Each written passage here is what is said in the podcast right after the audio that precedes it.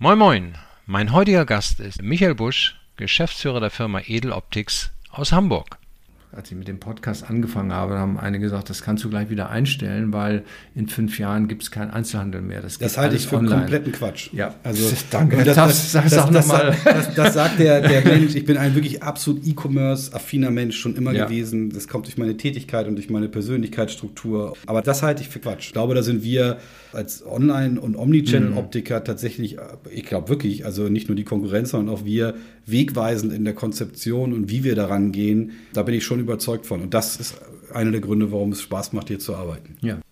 Ja, und damit herzlich willkommen beim Retail Talker, dem Podcast über Innovation im Einzelhandel und die Zukunft von Innenstädten und Handelsplätzen. Mein Name ist Wolfgang Krogmann und ich unterhalte mich hier mit Managern, Machern und anderen schlauen Menschen, die sich trauen, etwas Neues zu wagen. Nach einer kleinen Sommerpause geht es heute um einen der erfolgreichsten Optiker aus Deutschland. Ich spreche mit Michael Busch, der seit zwei Jahren einer von zwei Geschäftsführern von Edeloptics ist. Wir haben uns im Hamburger Ding getroffen, einer einzigartigen Immobilie auf der Reeperbahn, in der einer der Eigentümer von Edeloptics ein außergewöhnliches Konzept umgesetzt hat. Hier sitzt das Head Office von Edel Optics, wo wir uns heute treffen. Aber es gibt auch ein Open Space Office für jedermann, viele kleine Firmen, die sich hier angesiedelt haben. Es gibt einen Sportbereich, den jeder nutzen kann. Es gibt ein Podcast-Studio und es gibt sogar einen Bereich, in dem E-Sportler trainieren und spielen können. Eine goldene Treppe führt in das Gebäude. Ich kann nur sagen, très chic. Michael berichtet von der innovativen Verzahnung von Online und Offline bei Edeloptics. Ich kann euch versprechen, eine spannende Geschichte. Lasst euch überraschen. Ich sag nur, listen to us. Ja, das freut mich erstmal, dass das heute geklappt hat und dass wir jetzt hier vor allen Dingen in dem Hamburger Ding sitzen. Ich verstehe, hier ist ja auch gleichzeitig eure Firmenzentrale ne, in dem Gebäude.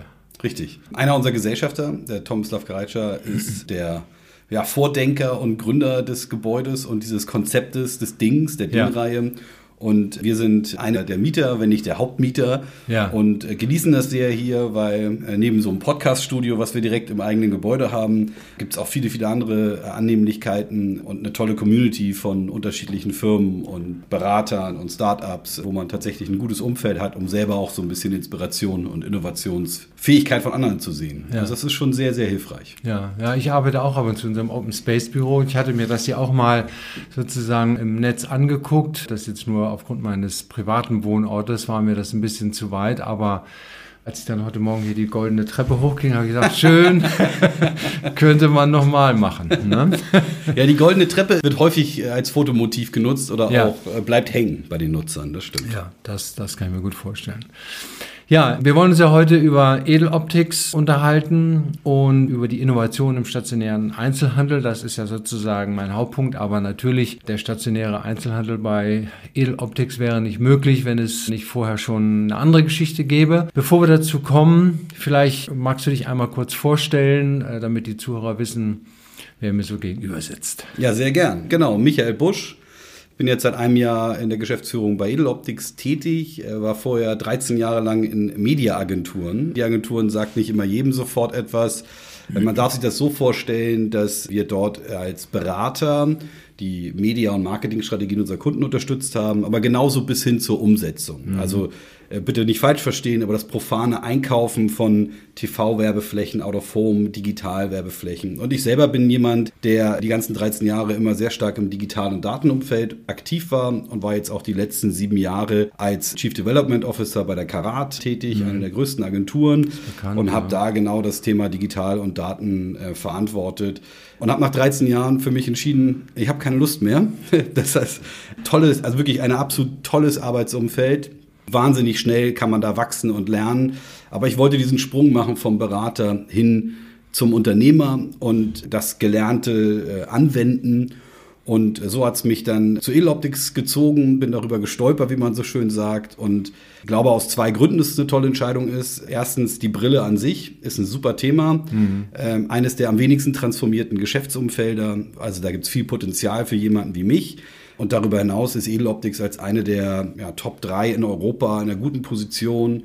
Und was mich ebenfalls äh, immer daran begeistert hat, ist, dass wir die Brille anders denken. Also wir nicht das als Medizinprodukt sehen, sondern wir sehen das äh, tatsächlich auch als sehr wichtiges modisches Accessoire. Ja. Und wir haben immer schon Omnichannel gedacht. Also das waren so zwei wichtige Kriterien. Entsprechend fühle ich mich pudelwohl und freue mich, heute von unserem tollen Unternehmen erzählen zu dürfen. Ja. Naja, wenn man, du wirst ja wahrscheinlich in der Geschäftsführung hauptsächlich den Part Digitalisierung vertreten und Marketing, ne? Ja, ja also Digitalisierung gesagt. muss man bei uns gar nicht vertreten, weil das von der Pike weil das kam. Ist schon, ja, das, das aber, so hatte schon angefangen, genau. Aber du hast natürlich recht, guter Punkt. Ähm, genau, ich verantworte bei uns das Thema Marketing, Kommunikation, die Eigenmarken, wir haben ja ziemlich viele Eigenmarken auch, Kundenservice, ganz wichtiges Thema, PR, also alles, was man darunter so äh, verstehen ja. kann. Ja. Das heißt, äh, sozusagen das Wissen über Brillen, ist gar nicht mal sozusagen das Haupteinstellungskriterium für dich gewesen, Nein. außer dass du vielleicht selber Brillenträger bist, stimmt, aber äh, sondern wirklich deine Expertise in dem Bereich genau. äh, digitale Strategie. Ja. Genau, also es ist die Brille, bin zwar Nutzer seit dem 18. Lebensjahr, seit man mal beim Führerschein Sehtest ist es dann aufgefallen. Ja. Und nee, aber die, äh, die Brille, man lernt sehr schnell sehr viel darüber, auch über die Technik dahinter. Aber im Grunde genommen war das nicht das Einstellungskriterium. Ja, und ist dein Co-Geschäftsführer, Herr Martens, genau. ist der der Experte in Brillen oder ist, der kommt ja eigentlich auch eher nicht aus dem Brillenbereich, ne? Genau, also Dennis ähm, ist ein, wie soll ich das sagen, ein Unternehmer der ersten Stunde, der hat eigentlich sein Leben lang immer selbstständig gearbeitet. Dennis ist aber auch schon seit, jetzt muss ich äh, überlegen, ich glaube 13 Jahre, also uns selber gibt es seit 12 glaube, er ist seit 15 Jahren in der Optik tätig. Das heißt, äh, ein Autodidakt, würde mhm. ich mal sagen, aber ein absoluter Experte, ja. Ähm, wenn es um Brillen geht. Und der verantwortet dann natürlich den anderen Teil des Unternehmens, wo es eben um die Stores geht, zum Beispiel, wo es um die Logistik, die IT geht, aber eben auch um die, ähm, die Optikwelt. Ne? Ja, genau. Ja, okay. Vielleicht kommen wir, wir kommen sicherlich später nochmal zu deiner Arbeitsweise und so, aber Mal ganz kurz äh, zu Edeloptics. Gibt es ja seit 2009, ist gegründet worden. Ich weiß, du warst noch nicht dabei, aber du kennst natürlich die Geschichte gut und vielleicht magst du das auch mal kurz erläutern. Wie, wie kam das überhaupt dazu, dass Edeloptics gegründet worden ist und warum? Gute Frage, ja. Also 2009, Dennis hat wie gesagt vorher schon in der Optikwelt gearbeitet. Ähm, mit London Eyewear hatte er schon eine Firma mit einem anderen Geschäftspartner, wo es um den Vertrieb von Sonnenbrillen ging und hat dann mit Tomislav, also mit Tommy zusammen, mhm 2009 Edeloptics gegründet, direkt mit dem Anspruch einer Internationalisierung, auch direkt mit der Idee, dass das natürlich Richtung Omnichannel gehen muss. Das heißt, die ersten Jahre von Edeloptics waren sehr geprägt von der Sonnenbrille. Also mhm. weniger von der Korrektionsbrille, sondern sehr geprägt von der Sonnenbrille. Logisch, weil die Hürde zum Online-Einkauf einer Sonnenbrille viel, viel niedriger ist. Mhm. Auch heute ist es schon so, dass der Digitalisierungsgrad des Einkaufs bei der Sonnenbrille viel höher ist. Und in den letzten ja, fünf Jahren sind wir immer stärker auch Richtung Korrektionsbrille gegangen. Aber der, mhm. die initiale Idee war immer ein Volloptiker zu werden, auch Omnichannel, aber mit dem Start über die Sonnenbrille sich dem zu nähern quasi. Mhm. Also ich weiß, äh, äh ihr habt ja heute annähernd 30.000 äh, Brillen im Sortiment. Weißt du zufälligerweise, mit wie viel Edeloptics angefangen hat 2009? Das kann ich dir tatsächlich nicht beantworten, aber es ist sogar so, dass wir im Moment knapp 55.000 oh, Brillen noch mehr. Okay. zumindest gelistet haben und ja. davon so 30, 35.000 und da kommt die, die Verwirrung manchmal dann her, haben wir tatsächlich im Lager verfügbar. ähm, ich kann dir aber nicht sagen, wie viele Brillen es damals waren. Mhm. Ähm, es werden sicherlich ein paar tausend gewesen sein, aber das hatte natürlich lange nicht diese Dimension wie heute. Äh, weil auch da mal so als Vergleich, ein stationärer Optiker hat wenige tausend im Laden und auch andere Online-Optiker haben vielleicht 10, 20.000 gelistet. Das ist tatsächlich einer unserer großen Unterschiede aus mhm. unserer Sicht. Ja. Nun war ja 2009, äh, wenn man da angefangen hat mit Internethandel und, und mit Brillen, war das sicherlich noch etwas ungewöhnlich, äh, weil die meisten Menschen sind es ja eher gewöhnt, in den Laden reinzugehen, Sonnenbrille anzuziehen, Spiegel zu gucken, wie das aussieht und dann wieder raus. Ja, und das dann im Netz zu kaufen, war sicherlich nicht ganz einfach. Stelle ich mir jedenfalls so vor. Was hat man denn? Was war denn sozusagen euer Erfolgsmodell, dass die Leute trotzdem bei Edeloptics gelandet sind und nicht irgendwo anders? Ich glaube mehrere Dinge. Also einmal ist es halt tatsächlich diese unglaubliche Vielfalt, die man sonst nicht bekommt stationär. Da gibt es gerade, wenn man in der Sonnenbrille denkt, wenige hundert Modelle teilweise, mhm. die man sich angucken kann. Und äh, das entspricht sehr, sehr oft nicht dem individuellen Wünschen. Und äh, gerade wenn man jemand ist, der vielleicht ein bisschen modeorientierter ist, dann kommt man schnell an seine Grenzen. Da hat man die Standardmodelle von Ray-Ban zum Beispiel auf, äh, die man dann in der Stadt 100 Mal sieht pro Tag. Und das ist halt etwas, was glaube ich, ein großer, großer Vorteil von uns war als Vollsortimenter, der tatsächlich diese Breite bietet. Und dann ist es natürlich auch ein, sicherlich ein preislicher Aspekt, der von Anfang an äh, ein großer Vorteil war gegenüber äh, dem stationären Handel, weil wir natürlich können wir ähm, effizienter agieren und natürlich auch günstiger anbieten. Achso, ihr habt tatsächlich äh, die Preise unterboten aus dem Stationärhandel damals? Ja. Ja? ja. Ah, okay. Ja. Mhm, ja. So, und dann, dann ist natürlich der Hauptpunkt, der noch dazu kommt, ist äh, als die E-Commerce-Vorteile, die normalen, ne, dass es ja. halt einfach sehr convenient ist, mit wenig Risiko behaftet, Rücksendung und so weiter. Also die normalen Vorteile, die ebenfalls für das Geschäftsmodell dann schon damals mhm. gesprochen haben. Und ich glaube, diese Kombination hat sicherlich zu diesem schnellen Wachstum auch geführt. Mhm. Und das war erstmal auf Deutschland beschränkt und wann mhm. war, nee, von Anfang von, an Europa? War, genau, also es war ah. nicht alle Länder, also ähm, aber es war von Anfang an so aufgebaut. Also wir sind am Anfang an über den Dachraum hinaus äh, mit Websites an den Start gegangen und haben von Anfang an das so gedacht. Und es ist bis heute auch, hatte ich vorhin ja schon kurz einmal gesagt, eine große Stärke des Unternehmens, dass wir äh, immer international gedacht haben. Also wir mhm. haben nie den deutschen Markt als unseren wichtigsten, das ist unser wichtigster Markt natürlich, aber wir haben immer, immer schon international gedacht. Ja, was ja nicht ganz einfach ist, denn also es gibt ja einmal, sagen wir mal, einen Shop zu bauen ja. und da eine andere Sprache drunter zu setzen. Das ist, scheint erstmal banal zu sein, aber man muss ja auch die richtige Sprache finden, ja. also die richtige Tonalität ja. und die Menschen äh, ansprechen. Ja. Und dann gibt es ja auch verschiedene Kulturen. Das heißt, da wird es wahrscheinlich bei Brillenauswahl, Form, Größe, Preislagen, ja Marken. auch äh, Marken und Marken vor allen Dingen auch Unterschiede gegeben genau. haben. Ne? Wir haben immer elf Fokusländer, nennen wir sie. Das ist vor allem Zentral-, Osteuropa. Das sind so unsere Fokusländer. Und du darfst dir das so vorstellen, äh, wir haben im Haus festangestellte ähm, internationale Communication Manager, nennen wir die, die Muttersprachler sind, Sprachwissenschaftler oder Marketing-Experten, die diese Märkte bedienen mhm. und die halt aus diesem Kulturraum kommen, aus dem Sprachraum. Das ist, glaube ich, ein Riesenvorteil. Nicht mhm. nur, dass unsere Kunden dann aus den Ländern auch in der Sprache beantwortet werden, ähm, sondern wir sind in der Lage, damit sehr maßgeschneidert die unterschiedlichen Länder anzugehen und anzusprechen, wegen der unterschiedlichen Marken, wegen mhm. der unterschiedlichen Kultur.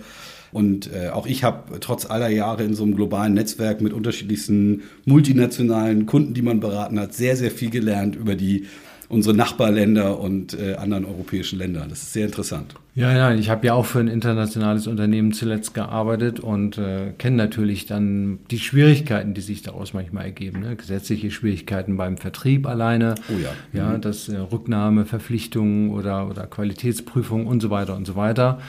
Ähm, und dann kann ich mir vorstellen, gab es ja wahrscheinlich für einige Marken auch Restriktionen, dass man dann, was weiß ich, was in irgendeinem Land die Marke XY nicht verkaufen durfte, weil da gab es einen, der hat schon 100 Jahre die Rechte gehabt. Ne? Ja, das, das Gute ist, dass dadurch, dass wir ja tatsächlich einer der größten sind in Europa, ist es so, dass ähm, wir bei den Herstellern eigentlich wenig Restriktionen haben. Beim, das war sicherlich in den Anfangsjahren äh, anders an vielen ja. Stellen. Äh, das hat sich in den letzten Jahren deutlich verändert, weil auch die können sich natürlich vor dem E-Commerce äh, nicht verschließen.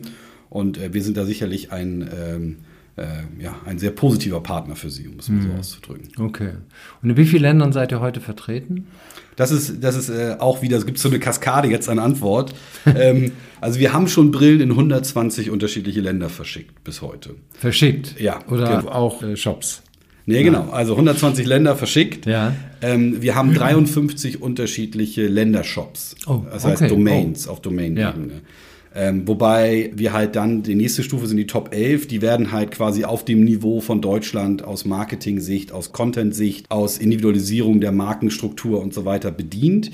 Ähm, und dann ist natürlich Dach unser stärkster Markt, mhm. auch heute noch äh, mit, äh, mit einem relativ großen Anteil natürlich. Aber so kann man sich die Kaskade vorstellen. Also sehr international. Auch das ist das System komplett darauf ausgerichtet, ähm, von, von der Logistik über die ganzen äh, steuerlichen Zollanforderungen, äh, die dahinter stehen, was nicht trivial ist, ähm, sind wir in der Lage, das zu tun. Das ist ein mhm. großer, großer Vorteil aus unserer Sicht. Welches ist das, ich will nicht sagen, komplexeste Land, äh, was ihr im Moment bedient? Oder weit weg kann man ja bei Online nicht direkt sagen, aber trotzdem, auch die Brillen müssen ja irgendwie da ankommen und von da aus verschickt werden, nehme ich an. Ne? Was, was ist sozusagen das exotischste Land für euch? das ist eine gute Frage. Also erstmal, verschicken tun wir tatsächlich alles zentral aus Hamburg. Ja. Das heißt, wir haben nicht jetzt noch andere Lagerstätten in unterschiedlichen Ländern. Komplex wird es eigentlich immer in dem Moment, ähm, wo ein Land für uns nicht zu diesen Top 53 gehört, sage ich mal, wo dann natürlich auch solche Zollfragen nicht bis ins letzte Detail geklärt sind. Also wenn man Richtung Südamerika denkt, Richtung Afrika denkt, Richtung Nahe Osten, Mittlerer Osten, da, da wird es dann schon tatsächlich schwierig manchmal, weil mhm. natürlich die Transportwege länger sind aus Hamburg, weil die Preise höher sind für den Transport, ähm, weil da andere Zollbestimmungen gelten. Das Gute ist, dass unser Produkt jetzt, gerade wenn man so an Sonne denkt, von der Komplexität nicht so hoch ist, dass die Regularien ähm, und, äh, und, und die Hersteller sind äh, natürlich alles globale Hersteller. Das heißt, die haben äh, für die einzelnen Länder auch die nötigen Zertifikate und mhm. ähm, von daher ist das jetzt nicht unbedingt Komplexitätstreiber. Okay. Das ist tatsächlich aber wenn ihr aber Logistik. alles aus Hamburg verschickt, ja. heißt das ja, ihr habt sehr unterschiedliche Kosten, ja. hat das ja schon gesagt.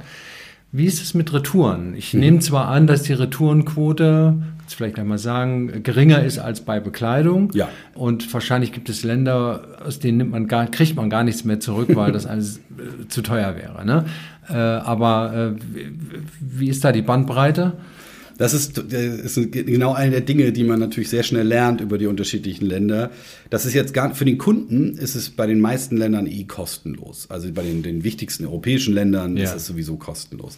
Dennoch ist es so, dass die Retourenquote extrem unterschiedlich ist. Also äh, Deutschland hat da sicherlich einen der höchsten Quoten und dann ähm, ist das extrem unterschiedlich. Richtung Osteuropa sind sie teilweise sehr, sehr niedrig. Das heißt, da ist man eher froh, dann eine, eine Markenbrille so einfach und ähm, äh, ja auch günstig zu bekommen. Und äh, Richtung, äh, ja, wie gesagt, Richtung Deutschland wird es dann eher schwieriger. Da wird mhm. die Quote höher. Aber es ist deutlich niedriger als in der Fashion-Welt äh, aus ja, unserer ja. Sicht. Ja, ja im Fashion-Bereich, da geht es ja teilweise bis zu 50 Prozent, je nachdem, wie unterschiedlich die Größen ausfallen. Das ist gar nicht mal die Geschmacksfrage, sondern das ist eher, äh, passt das, ist das genau die richtige Größe, die ich mir jetzt, die ich für meinen Körper äh, brauche. Ne? Wobei das ist in der Brille ähm, tatsächlich auch ein Riesenproblem, in Anführungsstrichen, die Größen. Ähm, denn zumindest kennt jeder seine eigene Konfektionsgröße. Ja. Und ja, die fallen anders aus. Da bist du denn eher der Experte. Äh, ich bin der Kundenexperte, der weiß, äh, wie unterschiedlich das ausfällt. Aber auch in der Brille ist es so, dass die Größen und die Formen sehr unterschiedlich äh, ausfallen für den Nutzer. Also was für eine Brille brauche ich eigentlich? Wie groß muss ja, die sein? Ja. Ähm, das ist, da ist das Wissen sehr niedrig. Also, ja. ne, wie ist meine Brillenkonfektionsgröße, um es jetzt mal ähm, Klar, die wird nicht gemessen. zu sagen. Ja. Mhm. Deswegen haben wir ja viele Hilfsmittel auf der Seite, von der virtuellen Anprobe bis hin zu Messhilfen, bis hin zu äh, Guides, was für eine Kopfform hast du eigentlich und was für ja. eine Brille passt. So versuchen wir natürlich dem Nutzer äh, zu helfen, eine Brille zu finden, die er aufsetzt und sagt, das ist wie ein Handschuh, das passt. Ja, und, an, und kleine Anpassungen kann man ja eigentlich bei jedem Optiker vornehmen. Also das ist meine persönliche Erfahrung, wenn ich jetzt zum Beispiel in Urlaub bin und ich habe irgendwie, hat sich da ein Bügel verbogen oder was weiß ich, sitzt nicht richtig. Ne? Ich habe noch nie erlebt, dass ich beim Optiker nicht, meinetwegen gegen kleines Geld für die Kaffeekasse, äh, so, so eine Anpassung oder Reinigung bekomme. Ne? Also ich meine nicht Reparatur, sondern einfach ja. nur so ein, ne? ja, ja. Sitz, sitz ich richtig. Ne? Ja. Das, ist ja, das ist ja auch ein Vorteil für euch. Ja. Absolut. Okay, also dann hat es zehn Jahre gedauert, bis dann die Idee kam, oder nicht die, die Idee war wahrscheinlich schon vorher, aber bis dann sozusagen der erste stationäre Laden dazu kam. Ne, es ist nicht zehn Jahre. Also das, ähm, als nee, stimmt, 2019 ist äh, Ballindam. Genau, ne? das mhm. ist unser neuer, also wir haben äh, schon relativ früh äh, im AIZ einen ja. Flagship Store eröffnet. Immer mit dem, also ich habe ja schon beschrieben, das war immer mitgedacht, weil natürlich mhm. ist das Interessante an der Brille auch die Customer Journey, die einen wichtigen Schwerpunkt auf Offline hat. Also du mhm. hast jetzt gerade ein wunderbares Beispiel genannt, den vergessen viele diesen Moment, das ist die Anpassung der Brille. Mhm. Das macht was aus. Nicht nur, dass man keine Druckstellen hat, sondern das, also an den Ohren, mhm. an der Nase, sondern auch ähm, von der Höhe und ja. gerade bei Korrektionsbrillen. Das ist ein wichtiger Aspekt. Ähm, von daher wurde schon sehr früh ähm, äh, am AIZ ein Flagship Store gebaut, der dieses Konzept auch lebt und äh, wo wir ähm, relativ früh schon angefangen haben, aus Online zu Offline zu schicken, äh, Menschen im Offline-Touchpoint äh, zu beraten, zu bedienen, dann Brillen nach Hause zu schicken von da aus. Also die, die Mechaniken, die man heute an mehr und mehr Stellen sieht, haben wir schon sehr, sehr früh umgesetzt. Und wir haben heute fünf Stores in der Hamburger Region. Der Ballingdamm ist der letzte, der dazugekommen ist, unser neuer Flagship-Store, mhm. wo auch das Lager übrigens ist. Also mhm. wir verschicken vom Ballingdamm aus in die ganze Welt Brillen. ich weiß, das klingt erstmal so, da, da gucken erstmal alle und sagen, okay, könnte man da nicht günstigere Lagerstätten finden? Ja, könnte man. Brillen sind Gott sei Dank nicht so groß, das heißt, die Fläche ist nicht so riesig. Aber ähm, der Vorteil für uns ist ähm, überwältigend, dass wir dort tatsächlich den, den, ja, den größten Brillenladen der Welt haben. Mhm. Nirgendwo bekommt man ne, 30, 35.000 Brillen an einem Ort direkt an den Mann oder Frau. Ja, ne? ja das, äh, das äh, wäre nämlich eine meiner Fragen gewesen. Ich hatte ja den Store besichtigt und kannte die Zahl, die Auswahl, die es im Hintergrund gibt. Und da habe ich gedacht, sag mal, warum äh, lagert man, wie, wie lagert man dort 30.000 Modelle sozusagen? Aber wenn das das Lager ist für den Allgemeinversand sowieso, dann ja. erklärt sich das natürlich. Genau. Ne? Mhm. Und ja. ja, aber AEZ, ich sag mal, ich will jetzt nicht bösartig fragen, aber war der erste Laden deshalb dort, weil die Kundschaft älter ist und mehr Brille braucht oder war ein günstiges Mietangebot oder wäre es nicht, ich meine, ihr seid ja eine junge, hippe Firma, wenn ich mir hier das Hamburger Ding angucke, da hätte ich gedacht, man hätte ja auch den ersten Laden hier auf St. Pauli machen können oder in der Innenstadt. Faire Frage. Also das AIZ ist für uns bis heute im Übrigen ein, ein extrem gut funktionierender Standort. Äh, warum jetzt die einzelnen Gründe für das AIZ damals waren, kann ich gar nicht so genau beschreiben. Das ist, äh, da fehlt mir die Historie zu. Aber was ich in jedem Fall sagen kann, das AIZ hat ein tolles Einzugsgebiet. Mhm. Ja, mit, ja. Einer, mit einer kaufkräftigen Struktur. Äh, ist gut erreichbar und ist für uns als Pickup-Station halt auch wichtig. Ne? Also wie gesagt, ist ein großer Anteil unserer Kunden, die in Hamburg leben, schicken sich die Brillen in den Laden eben genau zur Anpassung und zur Glasdiskussion. Und da ist das AIZ, auch wenn man sich die Region anguckt, wo sind unsere Läden, sehr, sehr mhm. interessant. Und darüber hinaus ist es so, dass wir diese fünf Stores so gewählt haben, jetzt äh, alle, die dazugekommen sind, dass wir halt ein gutes Testszenario mhm. haben. Also wir haben Ottensen in der Fußgängerzone, wir haben halt das IZ in einem, äh, in einem Einkaufszentrum, mhm. wir haben Ballindam in der Triple-A-Lage, wir haben mhm. Buxtehude, was eher einen ländlichen Raum oder so einen mhm. mittelländlichen Raum abbildet.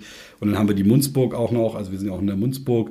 Das heißt, wir haben ganz bewusst das so verstreut, dass wir verschiedene Arten von, mhm. von äh, Kundenstrukturen abbilden können, um halt zu lernen, ähm, was funktioniert für uns am besten. Und äh, da ist das AIZ ein wichtiger Baustein für uns.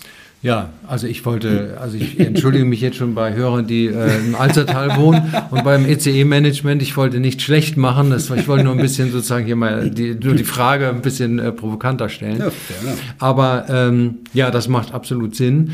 So, das heißt also, äh, jetzt so als Filialist, das habe ich ja nun auch immer gemacht, wenn man fünf verschiedene Profile hat, finde ich gut, dann weiß man ja auch, okay, mit dem Profil, keine Ahnung, AIZ kann ich äh, eigentlich am besten starten oder am schnellsten Geld machen. Keine Ahnung, könnte ja so sein, ja. Und von dem Profil äh, XY lasse ich lieber die Finger in der, in der Massenausrollung äh, weil das ist komplex, äh, nicht einfach zu handeln, Standorte schwierig, whatever. Ne? Also das guckt ihr euch wahrscheinlich so an. Ne? Genau. Vor allem, was natürlich für uns auch total interessant ist, ist die Frage, äh, nicht nur die Sehtestbuchungen, die äh, von online zu offline gehen, aber auch natürlich die Anproben von online zu offline, aber genauso auch, äh, wir haben in den anderen Stores ja nicht diese 35.000 Brillen. Mhm.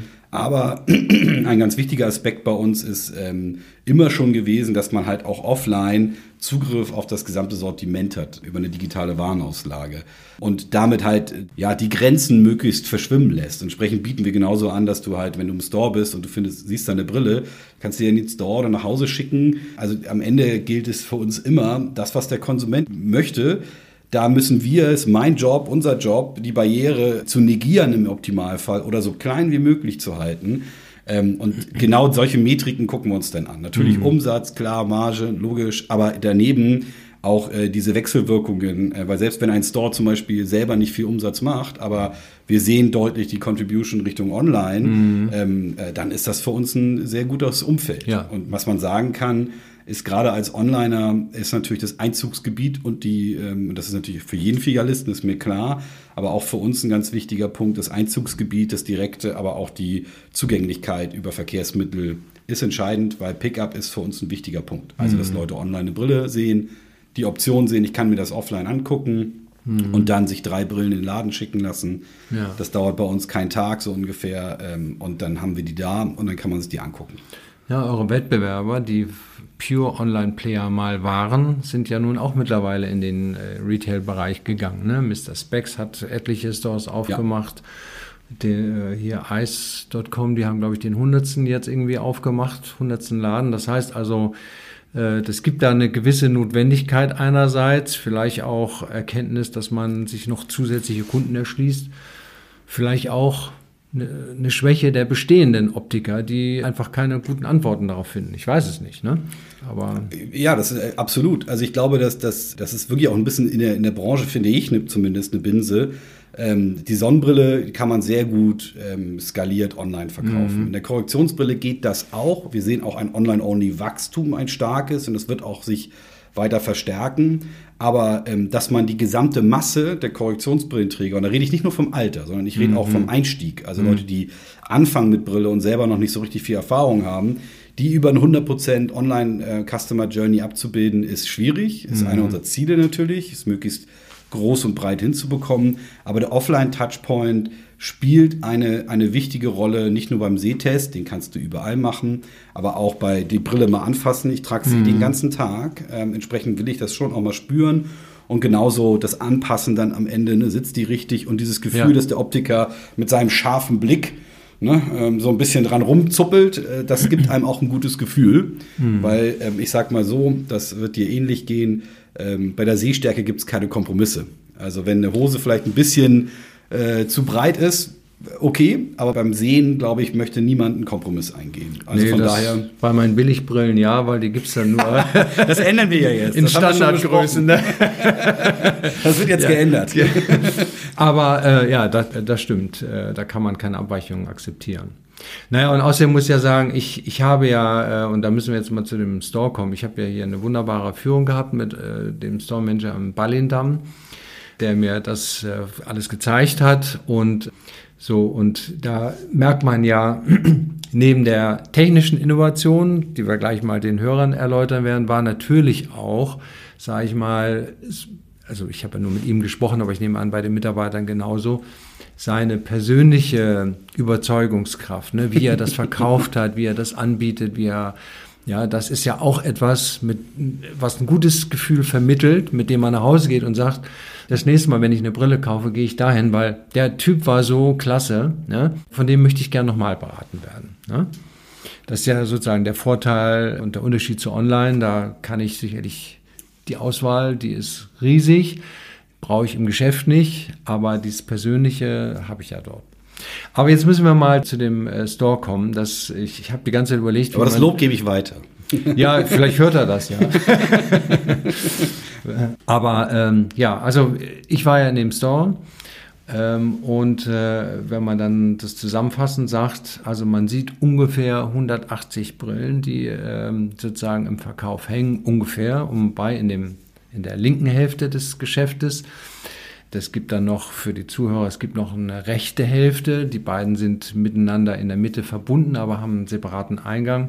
Das eine sozusagen richtet sich an äh, Luxusmarkenkäufer und das andere an jeden anderen, könnte man sagen. Aber ja. sie sind offen, man kann da durchgehen und da fühlt man auch nicht äh, sich von den Mitarbeitern so nach dem Motto, Moment mal, äh, können Sie überhaupt eine Brille für mehr als 5000 Euro leisten. Ja? Also das ist fließend, aber nach außen hin sind es erstmal zwei verschiedene ja. Geschäfte. Und dann äh, kam ich rein oder komme ich rein als Kunde, sehe die Brillen, aber der Prozess ist ja anders. Du kannst es viel besser beschreiben. Man steht eigentlich als erstes vor so einem Tablet, ne? Mhm. also einem kleinen Terminal und dann sucht man sich, sortiert man äh, die Brillen, die es so gibt.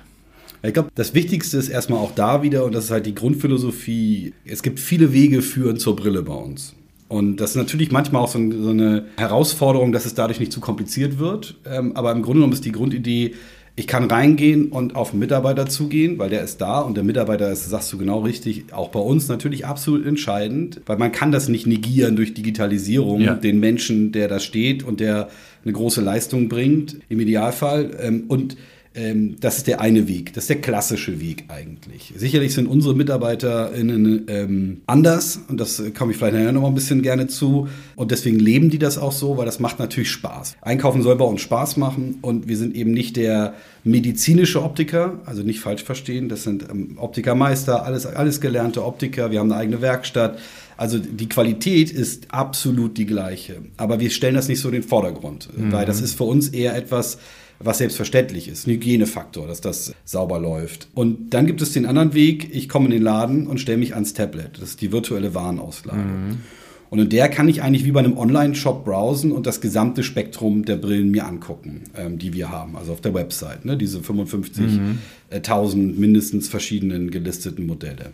Und ähm, habe dann die Möglichkeit, entweder wenn ich eine Brille angucke, dann sehe ich zum Beispiel, dass sie gerade aushängt. Und dann gibt es LED-Anzeigen, die mir dann den Ort, wo diese Brille ist, äh, zeigen. Oder jetzt am Ballindam gesprochen, ich kann diese Brillen mir auswählen, in den Warenkorb legen und dann bringt mir ähm, ein kleiner Roboter, das ist so ein Gimmick hm. im Moment eher, aber auch da gibt es natürlich Ideen zu in der Zukunft, aber im Moment ist es ein, eher ein Gimmick. Ne? Der Butler bringt dir die Brillen nach vorne an deinen Platz, wo du gerade stehst und du kannst sie dir in Ruhe angucken und anprobieren. Und dann ist natürlich der Online-Weg, den haben wir ja vorhin schon ein bisschen beschrieben, im Sinne von Anprobe und ne, Drive to Store.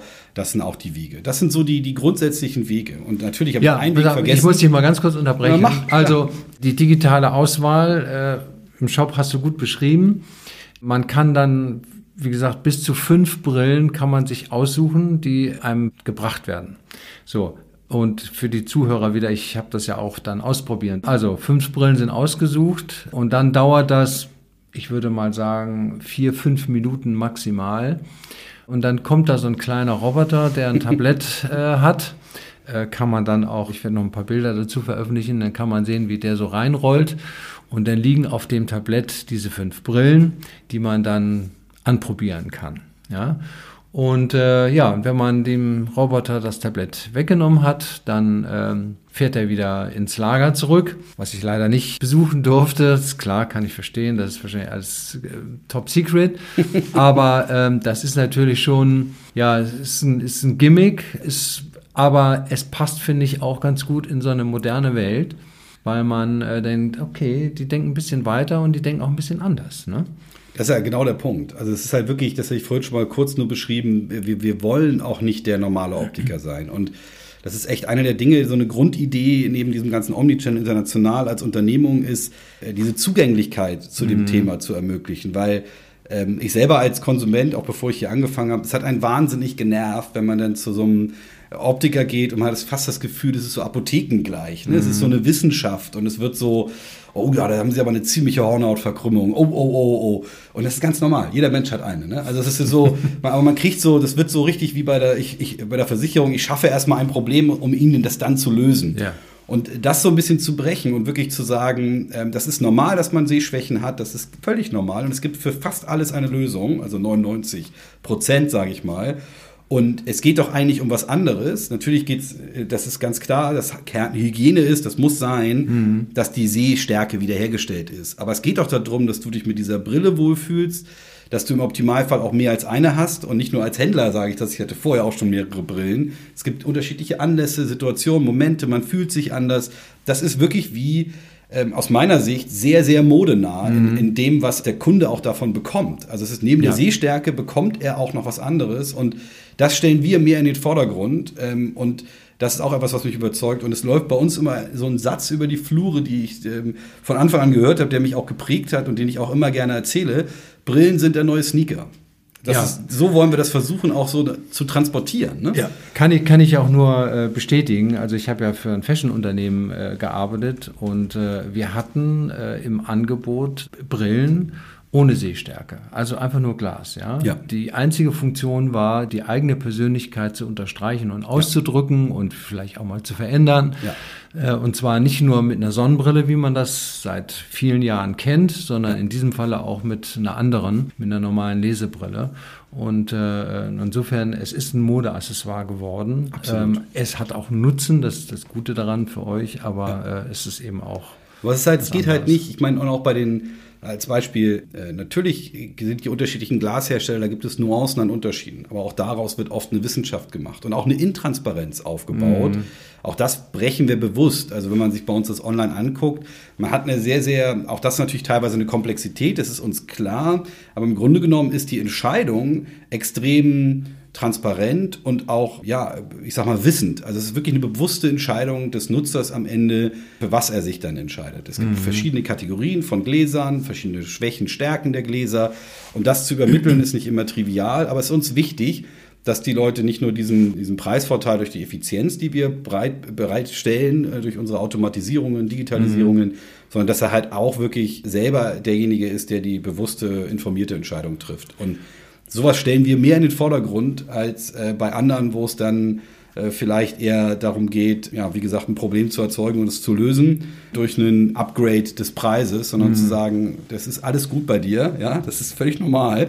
Wir haben Lösungen ja. und du kannst dir aussuchen, wie willst du das lösen. Ja. Und wenn man jetzt mal den Prozess Aussuchen einer Brille online und offline miteinander vergleicht, ja, also am Ende es dauert seine Zeit, bis man das Richtige gefunden hat, das Gestell, Gläser eingestellt sind und so weiter.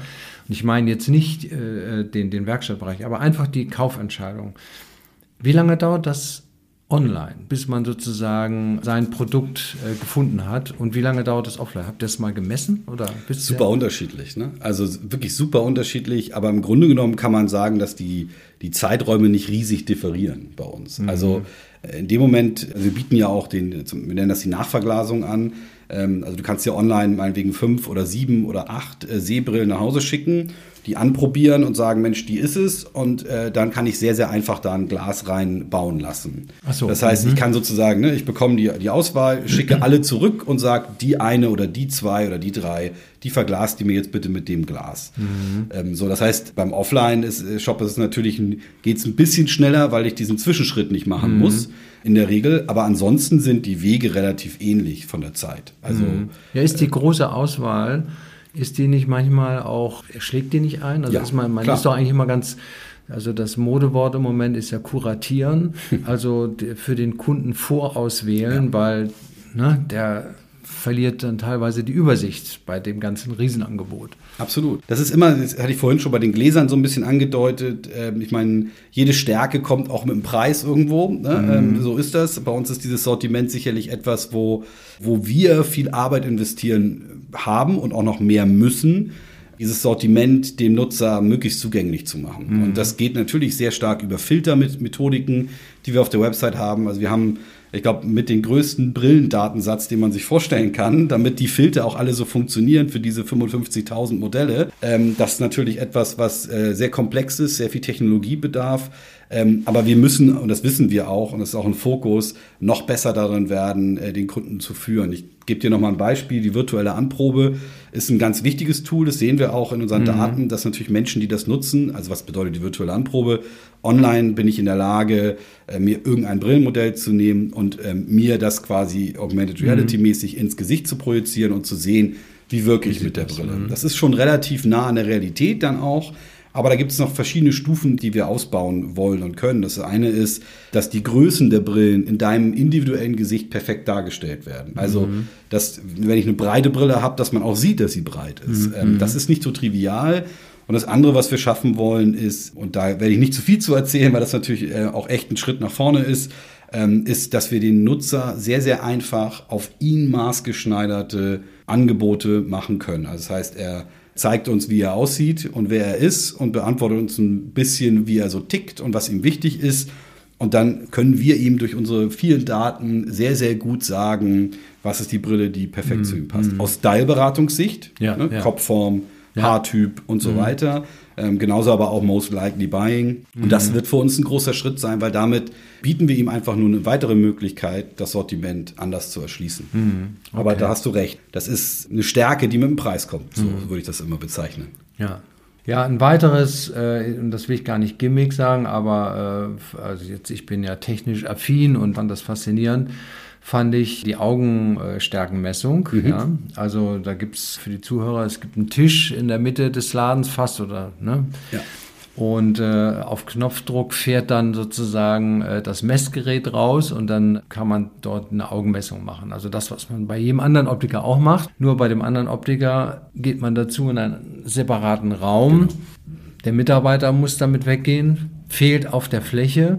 Und hier bleiben beide, der Kunde und der Mitarbeiter bleiben beide auf der Fläche das ist nicht nur ein positives Element für die Personalsteuerung, ne, aber auch für jeden anderen Kunden, der weiter reinkommt, weil er sieht, aha, da sind Menschen. Wenn ich jetzt reinkomme, ich bin nicht lost, weil unter uns gesagt, also manchmal gehst du zu Vielmann und dann ist da niemand, ja. Also die sitzen am Tisch oder die sind alle verschwunden, weil sie gerade Augenmessung machen und dann denkst du, ja, was mache ich jetzt, ne?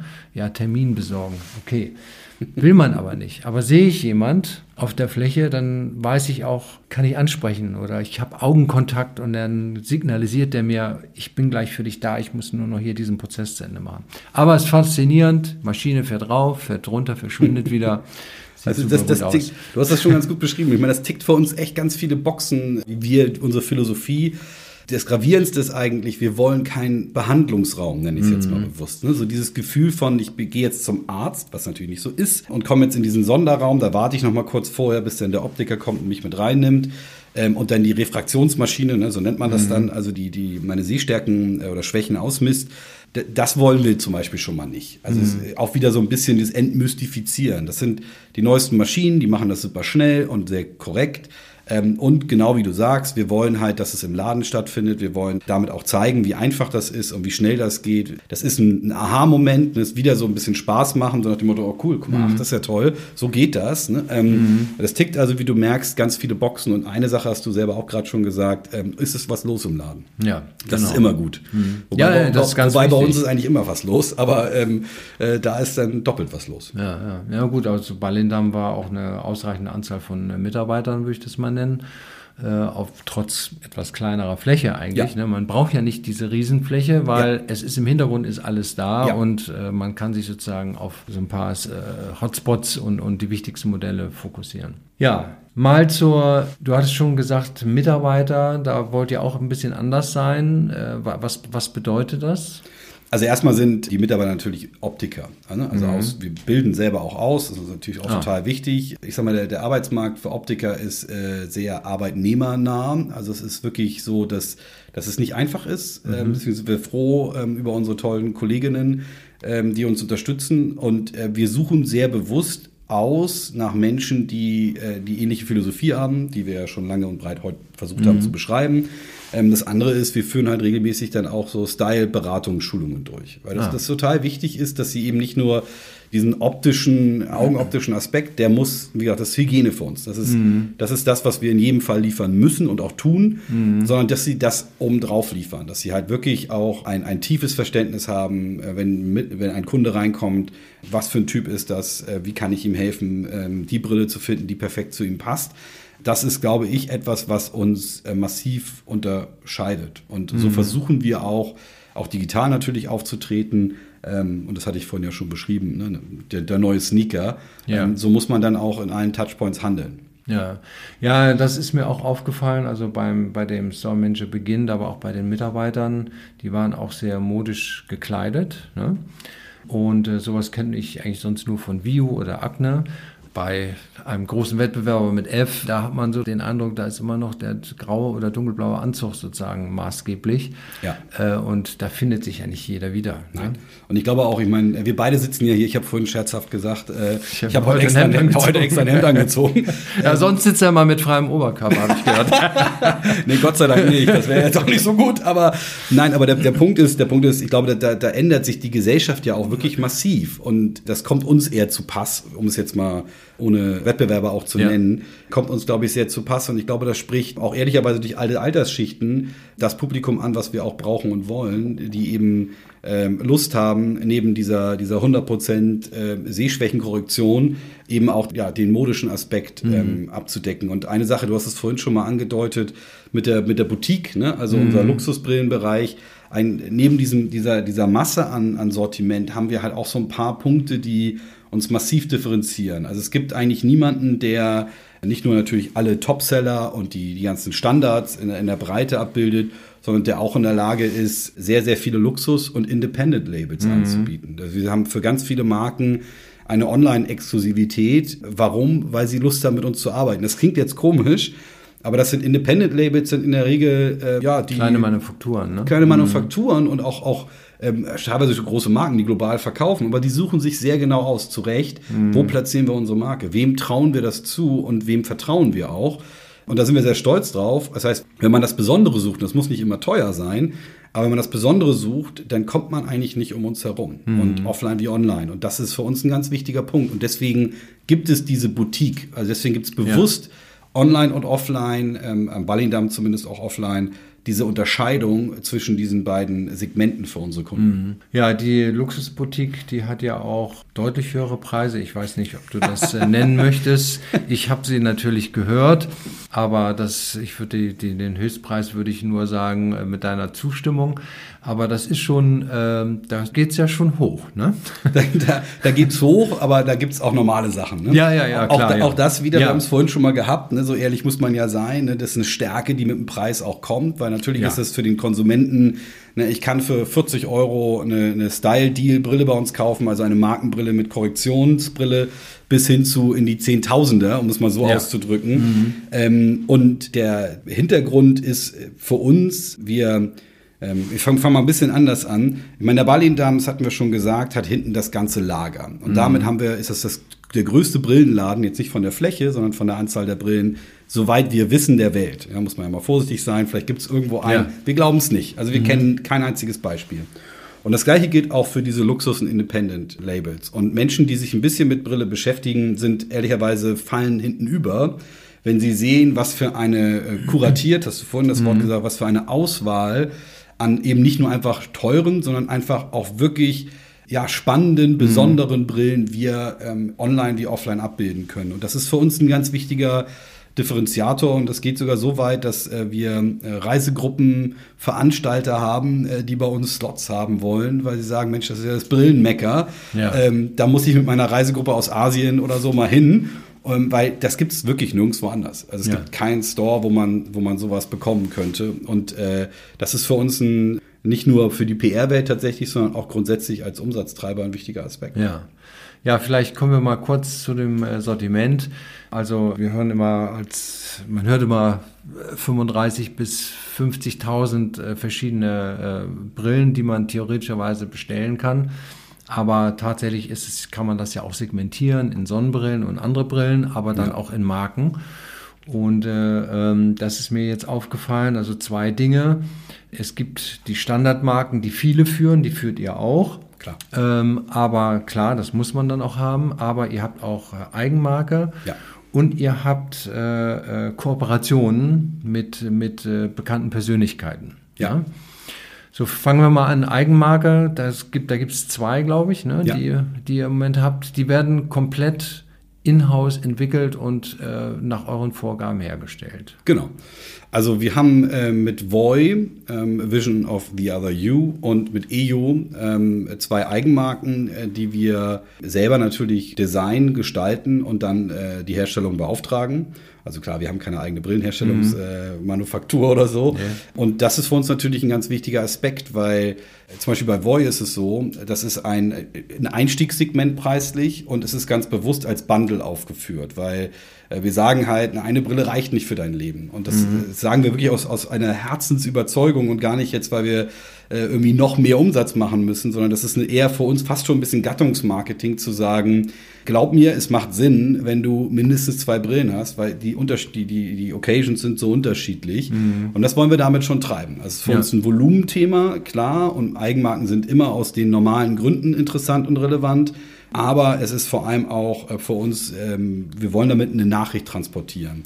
Und bei EO ist es so, da sind wir eher in die, äh, gehen wir eher in Richtung Independent Label. Das sind extrem designaffine Produkte, mhm. die wir ähm, gemeinsam mit ich sag mal Hidden Champions, würde ich es mal nennen. Wir nennen die auch nicht Celebrity, sondern Ambassadore. Das sind Künstler, das sind Musiker, mhm. das sind Drehbuchautoren, die alle in ihrer Sphäre äh, künstlerisch oder inhaltlich etwas leisten und bekannt sind, aber jetzt nicht für uns als Zugpferde in dem Sinne gedacht sind. Aber mit denen machen wir Brillen mit einer Geschichte. Und zwar mhm. die Geschichte dieser Menschen, die sehr mhm. interessant sind. Wir haben zum Beispiel, kommt jetzt noch im Herbst ähm, eine EO-Brille raus mit Jürgen Altmann das ist ein, ähm, ein ganz fantastischer Mensch, der seit sehr, sehr langer Zeit in Nepal lebt und mhm. dort Brillen verschenkt, also Sonnenschutz, ne? Sonnenschutz an die Bevölkerung dort verteilt, den wir natürlich nicht nur jetzt mit der Brille unterstützen, sondern auch ansonsten unterstützen. Und das ist für uns genauso ein Thema. Also das ist halt eine Brille, die kann nicht jeder tragen, um mhm. ehrlich zu sein.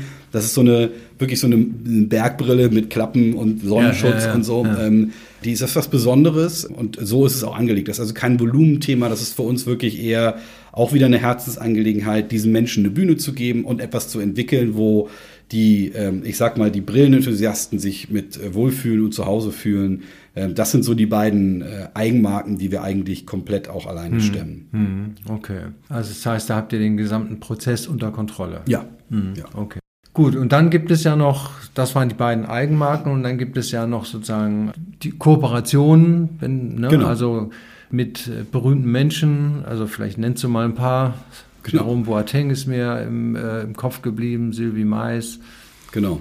Also ähm, das für uns natürlich auch ein total spannendes Vehikel, auch ein Marketing-Vehikel. Ähm, deswegen liegt das natürlich auch irgendwie bei mir, macht ja Sinn.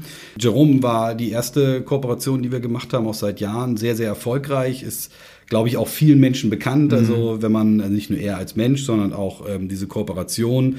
Ähm, das ist für uns ein tolles. Der ist ja auch ein echter Brillenträger. Das Exakt. kommt ja nochmal dazu. Ne? Exakt. Das also der lebt das ähm, und äh, da ist, da, da gibt es so ein paar entscheidende Stellschrauben, die, mhm. glaube ich, auch logisch sind. Das eine ist, Natürlich haben auch wir da die ganze Produktion und den Vertrieb und so. Das ist natürlich alles unsere Aufgabe. Die wichtigste Aufgabe des äh, Celebrities ist, mit uns gemeinsam diese Brillen zu entwickeln. Mhm. Also wir haben ähm, selber einen Designer im Haus, der auch für die Stores verantwortlich ist übrigens. Und der erstellt und entwirft die gemeinsam mit den Celebrities. Also mhm. Guido, äh, Maria Kretschmer ist ja auch einer mhm. von denen, ist natürlich selber ein Designer und hat natürlich auch total spannenden Input. Aber man darf nicht unterschätzen, wie wichtig und auch hilfreich ja der Input auch von einem Jerome ist. Jerome mhm. ist ein unheimlich modebewusster Mensch, der mhm. Trends teilweise noch schneller spürt, als wir das tun. Und da ist es halt entscheidend, dass man nicht nur Brillen herstellt, die der Mensch gerne trägt, also die eigentlich quasi seinen, seinen Stil wiedergeben, mhm sondern auch natürlich da die Mode mit trifft. Und das macht großen Spaß, ähm, weil ähm, ich, das darf ich verraten, alle, mit denen wir da arbeiten, äh, machen das als Herzensangelegenheit, weil das ist ein tolles Thema. Und danach mhm. suchen wir eigentlich auch die Celebrities aus, dass wir sagen, ist das wirklich ein Herzensthema für dich? Hast du da Lust drauf? Oder ist es einfach nur irgendwie die nächste Kooperation? Mhm. Das bringt uns nichts. Das mhm. wissen Wie viel habt ihr denn so gleichzeitig immer in Partnerschaft? Also ihr werdet ja nicht zehn gleichzeitig äh, nee. handeln können. Das geht ja nicht. Nee, das sind auch langfristige Sachen. Also gerade die Brillenherstellung dauert sehr lange. Also man muss eigentlich ein halbes Jahr vorher schon sagen, was man haben will, damit das alles auch mit dem Launch und der Produktion funktioniert, also der, der Content-Produktion. Ja. Ähm, also wir haben ähm, mit Jerome, mit Guido Maria Kretschmer, Silvi Mais, Dieter Bohlen vier im Moment und das ist auch ein langfristiges Setup. Also es ist nicht so, dass mhm. wir jetzt das beliebig addieren oder weitere Menschen mit hinzunehmen. Mhm. Ähm, wir haben zum Beispiel mit äh, Sammy Deluxe, äh, was mich mhm. persönlich sehr freut, als Hamburger die erste Boy-Kollektion gemeinsam gelauncht. Aber in, in der Regel ähm, ist das für uns das langfristige Kooperation. Das ist mhm. also nicht ähm, One-Shot. Das heißt, es wird jetzt nicht so kommen, dass wir noch zehn weitere uns dazu holen. Hm. Naja gut, das Gegenmodell ist ja zum Beispiel H&M, nicht im Brillenbereich, aber im Fashionbereich, die dann sagen, so, wir machen jetzt eine Kollektion mit einem Designer zusammen, die gibt ja. es einmal und dann ist die, wenn sie weg ist, ist sie weg. Und dann ein paar Monate später kommt die nächste. Äh, ne? das, das geht ja bei Brillen einmal technisch äh, nicht so Schwierig. einfach schwierig. Äh, und ist auch offensichtlich ja nicht euer. Und ist es halt auch etwas tatsächlich, wenn man den Markt betrachtet, also wir brauchen ja auch, also offline haben wir schon viel drüber geredet, wie wichtig das ist. Und das braucht seine Zeit. Also mhm. diese Marken brauchen Zeit, damit äh, das auch in der Durchdringung, auch in der Bekanntheit der Menschen selber natürlich, aber auch bei den Optikern selber, die dann ja auch eine Einkaufsentscheidung treffen, mhm. da richtig Fuß fasst. Die haben weniger Interesse daran, jetzt eine Kollektion zu haben, sondern die wollen eigentlich eher sehen, da gibt es Folgekollektionen. Mhm. Weil das mhm. ist für sie wichtig in ihrem Vertriebskanal dann wiederum. Mhm. Also von daher ist das im Moment nicht der Weg. Also okay. es gibt sicherlich die Option, auch mit äh, Influencern vielleicht auch stärker zu kooperieren. Mhm. Das wäre aber dann was anderes als so eine Kooperation, die wir mhm. da mit diesen äh, Celebrities heute ja, machen. Ja, genau. Ja, die haben ja auch, ein, äh, wenn, man die Follower von einigen äh, Influencern sieht. Äh, Vergleichbar mit dem, was wir. Ja, ja ist so. Ja, ja, Absolut. Da kann man sicherlich was machen, ja. Die Vermarktung erfolgt ja überwiegend online. Ab und zu sieht man auch Anzeigen. Und als Hamburger weiß man dann noch, es gibt irgendwo hier im Stadtgebiet eine Arena, die Edeloptics heißt. Genau. Was ist vielleicht, also Zuhörer kommen ja auch aus anderen Bereichen, vielleicht willst du da nochmal sagen, was dahinter steckt. Genau, ähm, es gibt die Edeloptics.de Arena in Wilhelmsburg im Inselpark, äh, ein, ein, tolles Projekt, wo auch unser Gesellschafter, der Tomislav, äh, federführend für ist, wo die Hamburg Tower spielen. Mhm. Also unsere Bundesligamannschaft, die mittlerweile sogar europäisch spielt, wo wir natürlich auch stolzer Sponsor sind. Ne? Und, Und im äh, zum Fußball ne, auch erfolgreich sind. oh, jetzt, jetzt, jetzt, jetzt muss der HSV-Fan kurz einmal schlucken. ja, das, von, von daher, da sind wir sehr stolz drauf. Und ähm, diese Arena ist für uns natürlich ein ein toller Touchpoint, auch wieder offline, weil wir natürlich viele Menschen haben, aber auch online natürlich jetzt SEO und ohne zu tief einzusteigen. Ja. Das bringt uns natürlich eine wunderbare ja, SEO, ja, wie soll ich sagen, SEO Credits, würde ich es jetzt mal einfach so ja. nennen, äh, aus unserer Sicht. Und das funktioniert sehr, sehr gut. Mhm. Ja. Okay. Das heißt also, wenn man jetzt mal sagt, ihr habt jetzt äh, seit 2009 euer Online-Modell, sag mal, ausgerollt, das ist international, es ist bereits in 53 äh, Ländern sozusagen äh, vertreten und ihr versendet aber auch in weitere Länder. Das heißt, da seid ihr schon gut aufgestellt. Ihr habt sozusagen dann den Offline-Schritt gemacht mit verschiedenen äh, Store-Modellen, auch mit einer Integration Online-Offline, sodass das gegenseitig sich unterstützt. Das wären ja eigentlich sozusagen die Zeichen, wo jemand sagt, so jetzt geben wir mal richtig äh, nochmal Vollgas um online den Rest der Welt zu erobern und offline mal eine Reihe von Stores hier rauszuhämmern. Hm? rauszuhämmern, hast du schön gesagt. äh, ja, tatsächlich, also ich meine, äh, du hast jetzt zwar gesagt, äh, da sind wir, ähm, bei Online hast du es, glaube ich, so ausgerückt, äh, zu sagen, da sind wir schon sehr etabliert und fertig. Nein, ja, also fertig. Ist nie fertig, klar, genau, aber. Also das auf gar keinen Fall. Ihr seid also nicht unvorbereitet. Nein, ja, genau, du hast total recht. Ich glaube, wir sind auf einem sehr, sehr, sehr, sehr hohen Niveau, was Online angeht und da wird natürlich neben dem Marktwachstum äh, wachsen, also wir wachsen schneller als der Markt, äh, auch in den einzelnen Ländern. Da gibt es viele, viele, viele Potenziale für uns, sei es noch weitere Länder in den mhm. Fokus zu setzen zum Beispiel. Ähm, also da gibt es unheimlich viel zu tun. Ne? Auch das Thema Beratung auf der Website und so. Also da kommt noch ganz viel Wachstum her. Mhm. Und das, das ist auch absehbar. Wenn man an Offline denkt, ich habe es ja, glaube ich, durch den ganzen, äh, durch den ganzen Podcast schon deutlich gemacht, ähm, das ist Omnichannel, wenn man Korrektionsbrillenmarkt mhm. in einer Liga mitspielen will mit den Filialisten. Mhm. Das wird sich auch über Jahre nicht ähm, auflösen lassen durch Technologie. Und entsprechend ist das ein großer Fokus von uns. Wir haben sehr viel gelernt in diesem Test, in diesem Testumfeld. Ähm, man muss sagen, Corona hat uns natürlich auch ein bisschen zurückgeworfen bei der Erkenntnis, wo stehen wir. Also der mhm. Ballindamm, mal als Beispiel, den haben wir im November 2020 eröffnet, nicht ja. 19, 20. Genau. Und ähm, das war mitten im Lockdown. Also da mhm. fing der Lockdown an mhm. vor der Welle, vor der zweiten Welle. Und das heißt, es ist für uns noch sehr, sehr schwer. Und auch da ist wieder, die Stores brauchen Zeit. Wem erzähle ich das, weißt du viel besser als ich. Ähm, aber wir sehen, dass das Modell erfolgreich ist. Mhm. Und entsprechend haben wir da ein äh, eine sehr gutes Faustpfand ähm, gegenüber möglichen Partnern, weil das ist auch durchaus ein Modell und auch natürlich gegenüber äh, den Gesellschaftern und auch Investoren. Ähm, denn beide Wege sind für uns plausibel. Also es ist klar, dass ein Wachstumsweg ist, also einer ne, mhm. neben Online ist äh, in Offline mehr Touchpoints zu generieren. Mhm. Und da gibt es sicherlich zwei Modelle, die ähm, relevant sind für uns. Das ist einmal mit Kooperation zu arbeiten von äh, mit großen mit größeren Netzwerken, sage ich es mal so, ja. und genauso äh, auch weiter eigene Stores zu eröffnen. Und da kann ich nicht zu viel verraten, aber ich darf dir verraten, dass wir natürlich bei beiden Optionen schon sehr intensiv dran sind. Ja. Weil man sieht deutlich, dass das, äh, und das meinte ich halt vorhin auch mit, den, mit der Contribution, ne? also jeder Store hilft dir in deiner nicht nur Markenwahrnehmung, in deiner Präsenz, in deinem Trust, also Vertrauen, wenn du äh, eine Brille in eine Stadt verschickst und die wissen, da gibt es einen Laden, hat das nochmal eine andere Zugänglichkeit natürlich, ähm, mhm. als wenn du das nicht hast. Und es gibt große Überstrahleffekte zwischen den Kanälen.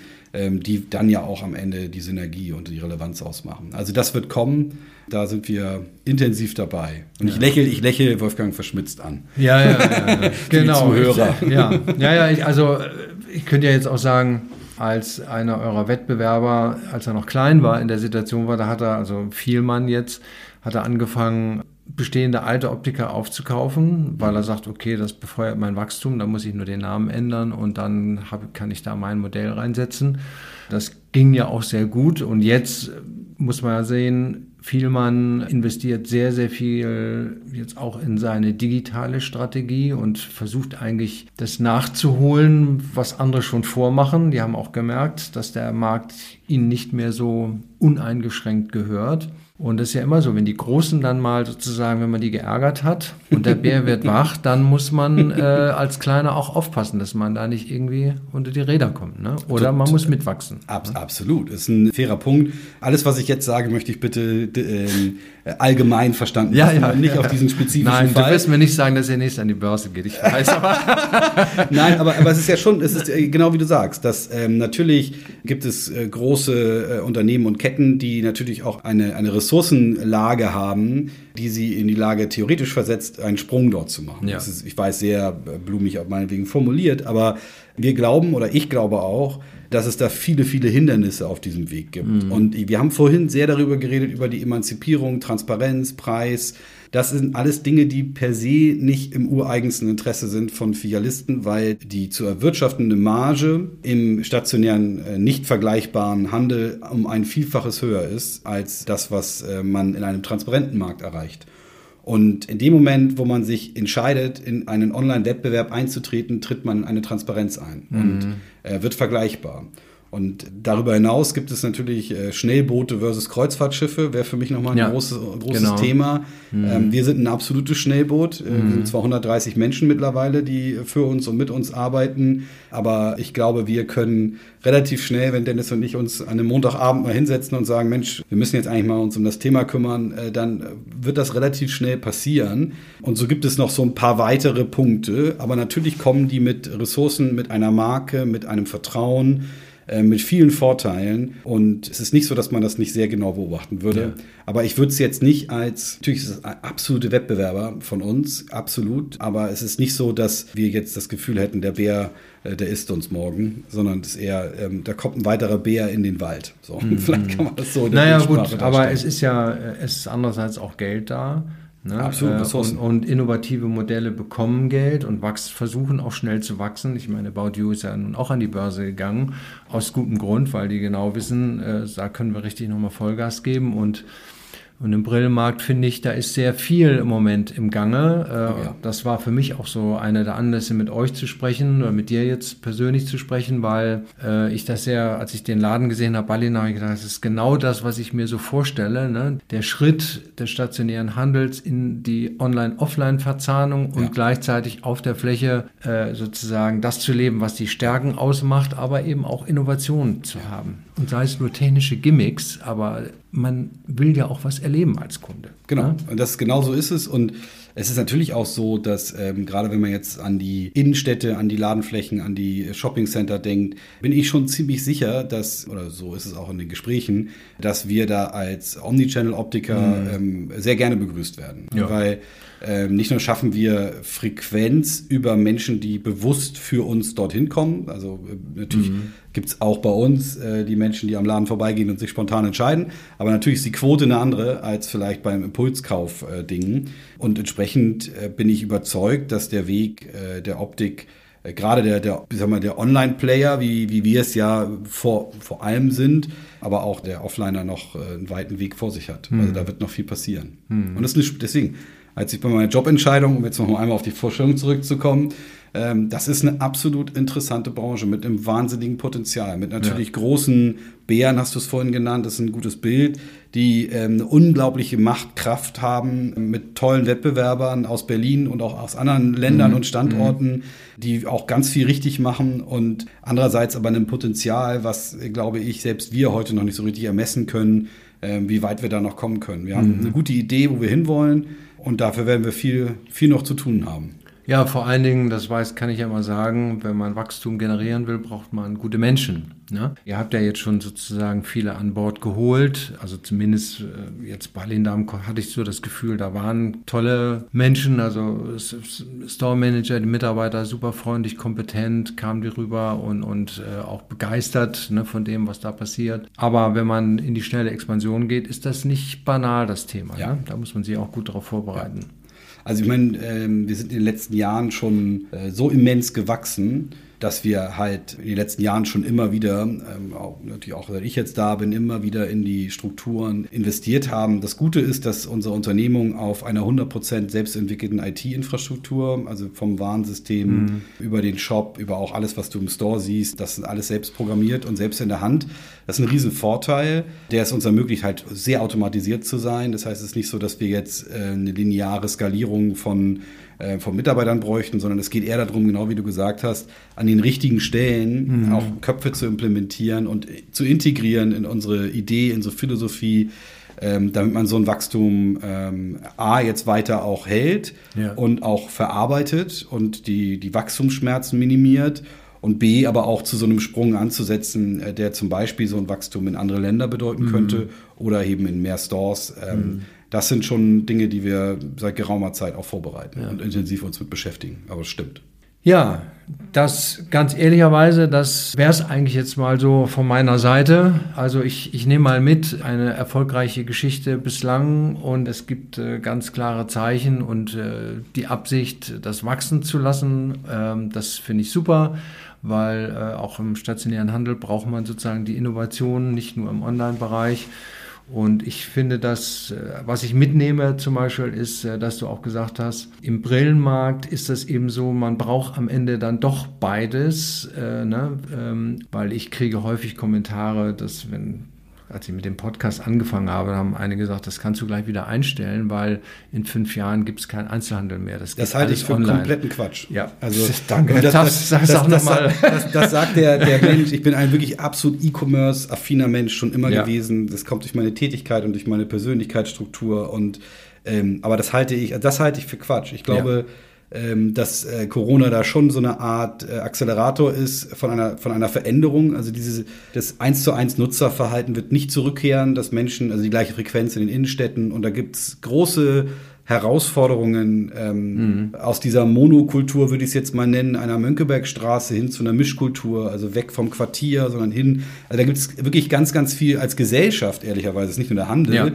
ist die Politik, das ist die Gesellschaft, das sind ähm, Investoren, das sind Unternehmer. Also Tommy mhm. zum Beispiel wieder mal äh, einer unserer Gesellschafter äh, der ja sehr intensiv ähm, diese Dingreihe betreibt, wo, mhm. was du ja hier siehst, wo wo Sport, Arbeit, Leben, ähm, e-, E-Sports, ähm, Kultur, Innovation ja. zusammenkommen und das halt in die Städte zu bringen als Beispiel. Und ich glaube, wir, wir müssen uns als Gesellschaft überlegen, wie man in der Innenstadt äh, es wieder schafft, ähm, einen Grund zu schaffen, dahin zu gehen oder dort zu sein, weil man da lebt. Genau, also aufzuhören mit diesem, genau, die richtige mhm. Mischung, eine Mischkultur. Ja und da, das, warum sollte ich, ähm, und ich weiß, einer deiner ehemaligen Arbeitgeber, warum sollte ich äh, zu HM in die Filiale gehen, wenn ich online auch alles habe? Das macht immer noch Sinn.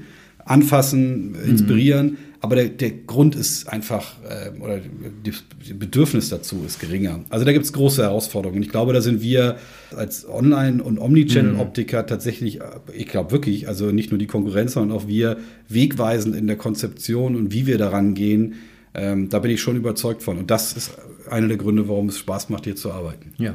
Jetzt habe ich ja noch am Ende noch ja, mal nee, sehr, sehr, sehr eine Kurve schön. genommen, aber die ja, war mir wichtig. Ja, aber das ist ein gutes Schlusswort und gutes Zitat. Und äh, ja, dann bleibt mir nur zu sagen, äh, viel Erfolg dabei. Vielen Dank äh, für dir. das Gespräch hier und sehr. Äh, in dieser schönen Atmosphäre auch. Und äh, ja, ich drücke die Daumen. Danke, Wolfgang. Danke dir für die Einladung und sehr, sehr gerne. Großen ja. Spaß gemacht. Ja, mir auch.